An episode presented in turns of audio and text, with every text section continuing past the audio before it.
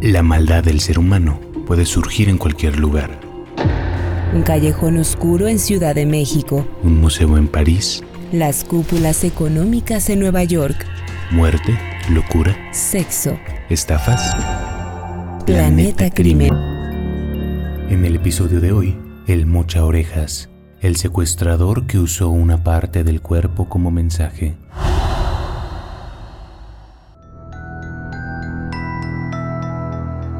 Los años 90 vieron florecer a grandes bandas de secuestradores que con suma violencia aterrorizaban y ocupaban primeras planas de los periódicos y noticiarios mexicanos.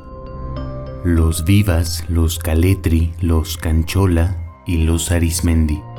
En concreto, el que se llevó todos los reflectores fue el líder de la banda, Daniel Arismendi, un secuestrador que acaparó la atención de la sociedad y que aterrorizó a los empresarios y miembros de la clase alta, porque en esos tiempos, en México, el secuestro todavía era cosa de clases altas.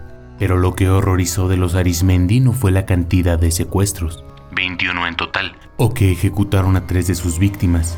El horror fue la tremenda hazaña con la que presionaban a las familias para que pagaran cuantiosas cifras de dinero a cambio de sus seres queridos. Aquellas víctimas que lograron sobrevivir contaron al paso de los años como alguien les vendaba los ojos, les jalaba la oreja y daba un tijeretazo limpio con unas tijeras para cortar pollo. La operación le desprendía la oreja de la cabeza. Después del corte, venía un dolor agudo y punzante y un hilo de sangre que profusamente se deslizaba por el cuello y que aumentaba conforme pasaban los segundos. La herida era cicatrizada con una estopa ardiente que cauterizaba la carne con un nuevo y profundo ardor, mezclado con el dolor ya agudo de haber perdido el miembro del cuerpo. Con estos procedimientos, Daniel Arismendi se ganó a pulso el apodo de El Mocha Orejas, así como la fama nacional e internacional como uno de los secuestradores más sanguinarios de la historia. A las 8 de la mañana del 16 de octubre de 1996, Armando Sánchez Rodríguez estaba en unas canchas de fútbol ubicadas en la colonia Morelos del Distrito Federal. Caminaba por el estacionamiento cuando en la nuca sintió algo frío y una voz que le dijo, Tranquilo, tranquilo. Esa voz le pidió las llaves de su camioneta Winstar y le dijo que se subiera a otra camioneta en la que estaban tres tipos que le colocaron cinta canela en los ojos, en las manos y en los pies y que lo recostaron en la parte de atrás del vehículo. Lo encerraron en el baño de una casa de dos pisos. Le dieron de comer solo fruta y agua, a veces un vaso de leche y un pan, pero nada más. Cuando los sicarios entraban, apagaban la luz para evitar ser identificados, mientras él yacía desnudo en una esquina del baño, encadenado del cuello con un candado. Lo amedrentaban disparaban dentro del baño. Le exigían más dinero. Armando no los convencía de que no había tanto y los hacía enojar. Habían pedido 8 millones de pesos, así que los 400 mil que les ofreció Armando les parecieron una cantidad insignificante. Así, atado de pies y manos, lo tiraron al suelo le pusieron cinta canela en los ojos y tapones con algodón en los oídos. Boca arriba en el suelo, le jalaron la oreja izquierda y segundos después sintió una punzada muy fina junto con un dolor insoportable. Y en el cuello, el correr de un hilo delgado de sangre. Inmediatamente la estopa ardiente para cauterizar la herida. Minutos antes le habían pedido que escribiera una nota a sus hermanos. En ella negociaba su rescate. Lo amenazaron de muerte. Le pidieron más dinero. Cortaron cartucho otra vez y dispararon en el aire. Lo golpearon de nuevo. Más tarde, en un espejo oxidado y pegado en la pared, pudo verse el rostro ya sin la oreja izquierda. En la parte de atrás del depósito de agua de un baño de gasolinera ubicada en Presidente Mazarik y Molière, en la colonia Polanco, los secuestradores habían dejado un mensaje para el hermano del secuestrado, Hermilio. Cuando lo recogió, el mensaje era la oreja ensangrentada de Armando y la nota escrita de su puño y letra. Si para entonces había dudas, los secuestradores consiguieron su objetivo, convencerlo de que esto iba en serio. Esta descripción la hizo años después el propio Armando, secuestrado por Daniel Arismendi en 1996 para la revista Contralínea. Vivió para contarla, no sin antes pagar un cuantioso rescate. En la avenida Zaragoza se hizo el intercambio. 2.500.000 pesos en billetes de 500 y en fajillas de 5 paquetes de 500.000 a cambio del joven, para que pudiera regresar del infierno. La policía judicial fue la escuela del delito para Daniel Arismendi, aunque muy breve. Estuvo solo dos meses y salió porque fue cesada toda la policía. Fue un corto tiempo, pero para Daniel fue suficiente. Ahí conoció al móvil, un ladrón de autos que le explicó cómo abría coches con un desarmador y unas pinzas de presión. Solo se necesitó un poco de práctica para que Daniel Arismendi se convirtiera con el tiempo en un prolífico ratero de autos. Robaba combis, caribes y bochos en plazas de la ciudad como Plaza Aragón, siempre ayudado por su hermano Aurelio, que se convertiría en su eterno cómplice y que para mayores ironías de la vida, en ese momento era agente de investigación de robo de autos de la Policía Judicial de Morelos. No duró demasiado. Los agarró la policía y a Aurelio, el agente. Pasó dos años preso, pero eso no detuvo a los Arismendi en su carrera delictiva. Apenas salieron de la cárcel y volvieron a robar ahora apoyados por funcionarios de la Procuraduría General de la República. Uno de ellos incluso le compró un coche y le ayudó a sacar a dos delincuentes, hermanos de otro de sus cómplices. Todo queda entre amigos. Pero pronto, los robos no serían suficientes y darían un paso más arriba en la escala delictiva, del robo de objetos al plagio de seres humanos. La idea le vino a Daniel porque una sobrina de su esposa, María de Lourdes Arias García, le comentó que ella había participado en un secuestro en Cuernavaca. Sí, la inclinación por la delincuencia proliferaba, no solo en su familia, sino también en la de su esposa. Al escuchar la historia se dio cuenta de que secuestrar era fácil, y con la misma banda que robaba carros, planeó su primer secuestro. A su mujer no le gustó la idea cuando se dio cuenta de su cambio de planes y lo encaró. Le pidió que no los pusiera en peligro a ella y a sus hijos. Le propuso mejor poner un negocio. Pero Daniel se conocía a sí mismo bien y se lo dijo. Él no sabía hacer nada bien, más que portarse mal. Con el tiempo, ella cambiaría de opinión. La banda de los Arismendi terminó conformándose no solo por el hermano de Daniel, sino también por su esposa, hijo, suegra, familia política de su hermano, además de con su amante y la familia de esta. Negocio familiar redondo. El primer secuestrado de El Mocha Orejas y su banda fue un hombre de 30 años, dueño de una gasolinera, llamado Martín Gómez Robledo, a unas cuadras de su negocio ubicado en Cerrada Pantitlán 82 de Ciudad Nezahualcóyotl, ya en el Estado de México, un automóvil le cerró el paso. Le apuntaron con una pistola. Rompieron el vidrio de la puerta del conductor con la culata de esta. Luego lo subieron a una van y se lo llevaron al taller clandestino de pintura en el que originalmente arreglaban los coches robados. Así, empezaba una larga lista de secuestros de los Arismendi. Varios de ellos tuvieron el mismo modus operandi. Le cerraban el paso a la víctima con el auto, lo subían, y lo llevaban a algún sitio para tenerlo en cautiverio. Lo desnudaban, lo amarraban de pies y manos y lo encerraban en el baño, y apenas le daban de comer una vez al día. En esa primera ocasión, pidieron un millón de pesos a los familiares de Martín para liberarlo. Negociaron 600 mil y se cerró el trato. En la entrega, los secuestradores lo dejaron hincado en el pavimento con la cabeza agachada hasta tocar el piso contando hasta 300, según cuenta Julio Scherer García en su libro Secuestrados.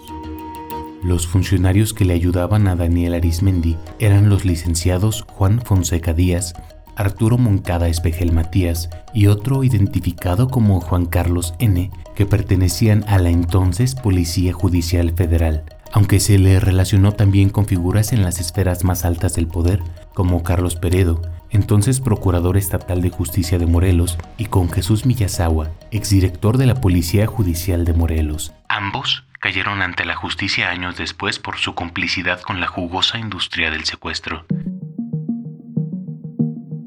A la banda de Daniel Arismendi, Juan Fonseca le conseguía credenciales de agente de Ministerio Público y documentos de la Cámara de Diputados que les hicieran falta para operar, además de ayudar a los miembros de la organización que fueran detenidos. Claro. Moncada, el otro cómplice en la Procuraduría, era el brazo derecho de Fonseca y lo acompañaba a Sinaloa a comprar radios de comunicaciones, iguales a las que usaban en ese tiempo las corporaciones policíacas. Pero Daniel Arismendi no solo tenía protección federal, sino que también en los estados en los que secuestraba tenía funcionarios a su servicio. Cuando la banda operaba en Morelos, a cambio de 40 mil pesos tenía la protección de El Duque, un policía judicial. Cuando delinquía en el Estado de México, un licenciado llamado Ángel Vivanco y su hermano, un agente de la policía judicial local, ayudaban a los delincuentes. El Mocha Orejas también tenía apoyo en el entonces Distrito Federal. Varios policías judiciales le informaban sobre las acciones de las autoridades para detenerlo, según reportó la revista Contralínea basada en la declaración de Daniel Vanegas Martínez, el primer operador de los Arismendi que cayó. En resumen, el Mocha Orejas estaba protegido por las mismas autoridades que estaban encargadas de atraparlo, lo que suele pasar en México. Los que velan por la seguridad ciudadana siempre tienen un precio. Y Daniel Arismendi lo sabía y estaba dispuesto a pagarlo. Pero la vida está llena de paradojas. Entre las personas que le ayudaron a El Mocha Orejas a operar su red de secuestro en varios estados de la República, se encontró finalmente su captor, Alberto Pliego Fuentes. Por la detención del mayor secuestrador de la historia mexicana, se ganó el apodo del superpolicía pero también le había vendido protección al delincuente antes de capturarlo. Los secuestros de Arismendi se habían vuelto un escándalo. Poco a poco las autoridades federales y estatales fueron aportando información relevante para seguirle los pasos a la banda y ponerle, después de muchos crímenes, un alto.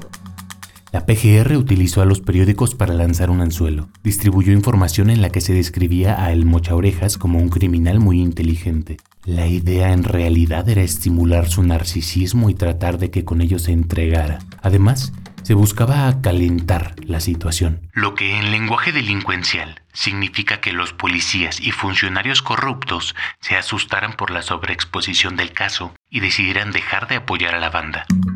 El 5 de febrero de 1998, las autoridades le pusieron precio a la cabeza de Arismendi. 5 millones de pesos a quien proporcionara información fidedigna que permitiera su captura. El primero en caer fue Daniel Vanegas, su primer lugarteniente, junto con su esposa y su madre. Sí, otro que había metido a toda la familia al negocio. Lo hicieron declarar y con base en sus dichos llegaron a una de las casas de Arismendi, ubicada en Ontario número 12, en Cuernavaca, Morelos. Los policías esperaron pacientemente hasta que salió un auto sin placas. Lo siguieron. En la persecución el auto perdió el control y se estrelló contra una glorieta. El conductor bajó y enfrentó a balazos a la policía. Pero estaba herido y fue sometido. Era Daniel Jr., el hijo del mocha orejas. Él los condujo a su madre, la esposa del secuestrador, María de Lourdes Arias García. El 22 de mayo de 1998 también cayeron la hija y la nuera de Arismendi y su pequeño nieto, que fue puesto en resguardo en el Ministerio Público. El secuestrador, por ahora, logró escapar. La policía ya le pisaba los talones. Sería cuestión de tiempo y de algunas traiciones por parte de sus compinches para que Daniel Arismendi fuera detenido. El siguiente en caer fue su hermano Aurelio, acompañante fiel desde los inicios de la carrera delictiva de Daniel Arismendi. Según perfiles policiales, Aurelio no tenía la misma inteligencia de Daniel, pero era el integrante más sanguinario del grupo. Los cateos a las casas de seguridad de la banda tras la captura de la esposa y los hijos de Arismendi días antes permitieron a las autoridades obtener más información de los secuestradores. Así llegaron a Aurelio. La persecución fue digna de una película de acción. 30 agentes de la Unidad contra el Crimen Organizado de la PGR utilizaron un vehículo con tumbaburros para arrasar con la puerta principal de una casa de seguridad ubicada en el kilómetro 3.5 de la carretera a la Jusco. Se dice que Aurelio intentó saltar la barda del inmueble mientras repelía a la policía a balazos. Otra versión dice que Aurelio estaba en la calle con unos albañiles cuando le avisaron que su camioneta estaba rodeada por la policía y huyó en un auto. Al final chocó y cambió de idea. En lugar de huir, se bajó del coche y corrió hacia los policías. Prefería que le dispararan porque no quería ir a la cárcel. Pero en las dos versiones de la trama, ambas dignas de película, Aurelio recibió varios tiros en las piernas que le hicieron caer y sufrir una fractura expuesta de fémur. Al momento de ser detenido pidió piedad. Mátenme. Ya sé lo que me espera le gritaba a sus captores. El hermano del mocha orejas estaba sangrando mucho y entró en shock. Lo trasladaron al hospital privado Los Ángeles del Pedregal. Alrededor y dentro del edificio se montó un dispositivo de seguridad sin igual. Los pobres enfermos se topaban con policías por todos lados y aún así no era suficientemente seguro para un delincuente de su calibre. Apenas estabilizaron a Aurelio, fue trasladado al hospital militar en una ambulancia del ejército mexicano. Durante esa época, las televisoras tenían la puerta abierta para entrevistar delincuentes. En una cama del hospital militar, el periodista Guillermo Ortega de Televisa habló con el secuestrador. Aurelio le pidió a Daniel que se entregara a cambio de su familia, que ya estaba presa. Entrégate, Daniel, para terminar con nuestros males le dijo. Un secuestrador negociando por televisión. Pero Daniel no hizo caso. Él pensó que a su familia le servía más estando fuera de la cárcel. Buscó otros cómplices y continuó en el negocio del secuestro. Quería recuperar las cantidades de dinero que había perdido hasta entonces, retirarse y vivir con su amante, Dulce Paz Vanejas, y su hijo. Fue entonces que planeó el secuestro de Raúl Nieto del Río, pero esta vez, además de los maltratos y la violencia extrema acostumbrados, recurrió a técnicas macabras para tratar de tapar. Cometió un error, el asesinato de la víctima, y convencer a los familiares de pagar el rescate millonario por un cadáver. El 5 de agosto de 1998, el empresario Raúl Nieto se paseaba al volante de su Porsche rojo por las calles de Querétaro. En la ciudad había camiones con su apellido impreso. Tenía mucho dinero, muchas propiedades y negocios. Su familia era propietaria de gasolineras y líneas de transporte del consorcio Empresas Nieto. En la calle Prolongación Zaragoza, justo antes de llegar a la colonia Jardines de la Hacienda, Raúl fue interceptado por dos autos. Una combi color crema al frente de un Volkswagen blanco detrás Raúl trató de resistirse, se echó de reversa y chocó contra el bocho blanco. Hubo un forcejeo. El empresario no se quería bajar. A cambio de su resistencia, recibió un balazo. No murió en ese momento, pero empezó a sangrar demasiado. Se lo llevaron a una casa en la colonia Santa Bárbara, pero entre el golpe con el cuerno de chivo y el balazo, Raúl ya estaba muerto. El mocha orejas decidió entonces cortarle las dos orejas y primero ordenó a sus compinches enterrar el cuerpo en un hueco en el que solía guardar una hielera con dinero. Pero Daniel estaba indeciso sobre qué hacer en este, su secuestro número 21. Él mismo fue a esa habitación y a pico y pala levantó el cemento fresco que cubría el hoyo donde apenas horas antes había enterrado al empresario. Lo ayudaron a sacar el cadáver de ese hoyo porque él solo no podía. Pero de ahí en adelante, la faena fue completamente suya. Lo bañó, lo secó, le puso polvo facial, lápiz labial y le inyectó suero para que pareciera que estaba vivo. Le vendó los ojos, le puso una sábana hasta medio pecho y lo acomodó junto a un periódico. Le tomó varias fotografías. Para entonces ya había mandado un recado a la familia del secuestrado. En una bolsa de palomitas de cine, en la taquilla de la Plaza de Toro Santa María de Querétaro, les había dejado el reloj y las dos orejas del secuestrado. Por la noche, llamó al tío de su víctima y le dijo, Soy Daniel Arismendi. Si no me das los 15 millones de dólares y si no me resuelves antes de las 12 de la noche, lo voy a matar. Pero para entonces, Raúl ya estaba muerto. Muerto y ultrajado. Le habían metido un tiro. Lo habían enterrado, desenterrado, maquillado y fotografiado. El de Raúl, el empresario que el propio Mocha Oreja se exhumó y maquilló para que pareciera vivo y poder reclamar su rescate, fue su último secuestro. La policía ya le seguía muy de cerca la pista y pronto lo atraparía, en una operación conjunta entre la entonces Procuraduría General de la República y las autoridades judiciales de los estados de México y Querétaro, en donde sus propios cómplices lo delataron. Un mes después de que su hermano Aurelio fuera detenido, Arismendi recibió una llamada casi a las 2 de la madrugada. Estaba todavía negociando la liberación de Raúl y quedó de verse con sus tres cómplices. Lo que él no sabía, por supuesto, es que ellos ya habían sido detenidos por el grupo Jackie, integrado por policías judiciales de varios estados y del entonces Centro de Investigación y Seguridad Nacional, el CISEN. Para entonces las llamadas de El Mocha Orejas ya estaban intervenidas. Daniel Arismendi, el Mocha Orejas, llegó a la cita con sus cómplices, cerca del metro Cuatro Caminos en la Ciudad de México. Los policías lo cercaron. Él no opuso resistencia. En agosto de 1998, muy poco tiempo después de ser detenido, el periodista Joaquín López Dóriga entrevistó al secuestrador Daniel Arismendi, le hizo varias preguntas. Insistió en un interés especial, conocer qué es lo que el secuestrador más sanguinario de la historia mexicana sentía al respecto de los crímenes que había cometido. Pero las respuestas de Daniel fueron consecuentes con lo que sienten los psicópatas que tienden a la violencia después de cometer los actos más viles. Nada.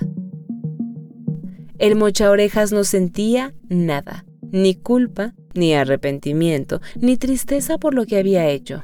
No, no, señor, no estoy arrepentido, de verdad. Me arrepiento por mi familia, porque está en la situación en la que la dejé. Pero en sí, en mi persona, por todo lo que haya cometido, no, señor. No lo siento en el corazón decírselos porque no lo siento. Es la verdad. Su declaración hiela la sangre. Un multihomicida que no se arrepentía de nada, Solo había algo que sí lamentaba, el trago amargo por el que estaba haciendo pasar a su familia.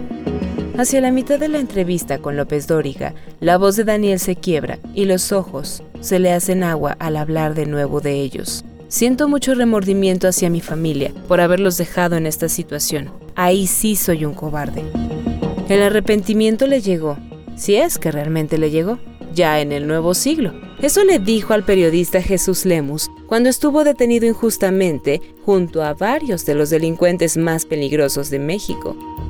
Escribió un libro llamado Los Malditos, donde contó un rápido encuentro con Daniel Arismendi, que entonces estaba por cumplir 50 años. Su voz, recordó el periodista, ya estaba opacada por el encierro y Daniel, después de más de 10 años preso, estaba por fin arrepentido o eso le aseguró. Le dijo que el arrepentimiento era como una pomadita que se la pone uno todos los días, cuando le duele la cárcel en los huesos y en todo el cuerpo. Para eso se necesita el arrepentimiento, le dijo, para untárselo encima cuando uno no soporta ese encierro. Algo difícil de creer para alguien que no secuestraba por dinero, sino por el mismo placer de hacerlo. Cuando lo detuvieron, a el mocha orejas, le incautaron 4.7 millones de dólares, 25 casas, 43 millones de pesos encontrados en una caja de su casa de Cuernavaca, 601 centenarios de oro y 33 millones 930 mil 330 pesos. Daniel, cuando fue detenido, ya era inmensamente rico. Lo suyo no era dinero, tenía una enorme fortuna. ¿Qué buscaba? ¿Qué quería? ¿Qué pretendía? Le preguntó López Dóriga cuando lo entrevistó. Ni yo mismo sé qué es lo que quería, tal vez nunca lo sepa. De verdad que dinero no. Me daba más emoción cuando iba a secuestrar a la gente. Por eso a mucha gente le digo que estoy mal. Aunque yo creo que estoy centrado, ¿no? Esa fue la respuesta. Centrado, lo que se dice centrado, probablemente no. Pero lo cierto es que Daniel Arismendi tenía una claridad pasmosa de lo que hacía. Según la psicóloga criminalista Peggy Ostrowski, el secuestrador estaba dotado de instintos agresivos y hostiles y de un bajo control de impulsos que no le permitía controlar sus emociones. Así que Daniel no controlaba sus emociones, pero conservaba intacta su capacidad de planear, organizar y secuenciar. Esta capacidad le permitió cometer 21 secuestros acreditados, tres asesinatos reconocidos antes de ser atrapado. La violencia de Daniel Arismendi, el mocha orejas, lo ha colocado como uno de los secuestradores más notorios en la historia mexicana. Daniel cortaba orejas porque estas son la parte del cuerpo que menos duele y la que menos utiliza el ser humano, según lo que le confesó a principios de este siglo al periodista Jesús Lemos. Si no te gusta no tener orejas, te compras una peluca y te tapas, le decía con total cinismo en las conversaciones cortas que tenía con él dentro del penal del altiplano y se reía mientras lo contaba. En los años siguientes a su detención, otros de sus cómplices fueron detenidos y el 22 de agosto de 2003 fue sentenciado a 393 años por la suma de los delitos de secuestro, delincuencia organizada, posesión de armas de fuego y homicidio calificado. Hoy, Daniel Arismendi sigue vivo, purgando su condena en el penal de máxima seguridad de Puente Grande, en Jalisco. narrado por Mariana Perusquía y Ricardo Ribón. Texto e investigación, Mariana F. Maldonado. Producción de audio, Uriel Islas. Esta fue una producción de Máquina 501 para el mundo. De nada mundo. Productor ejecutivo, Manny Mirabete.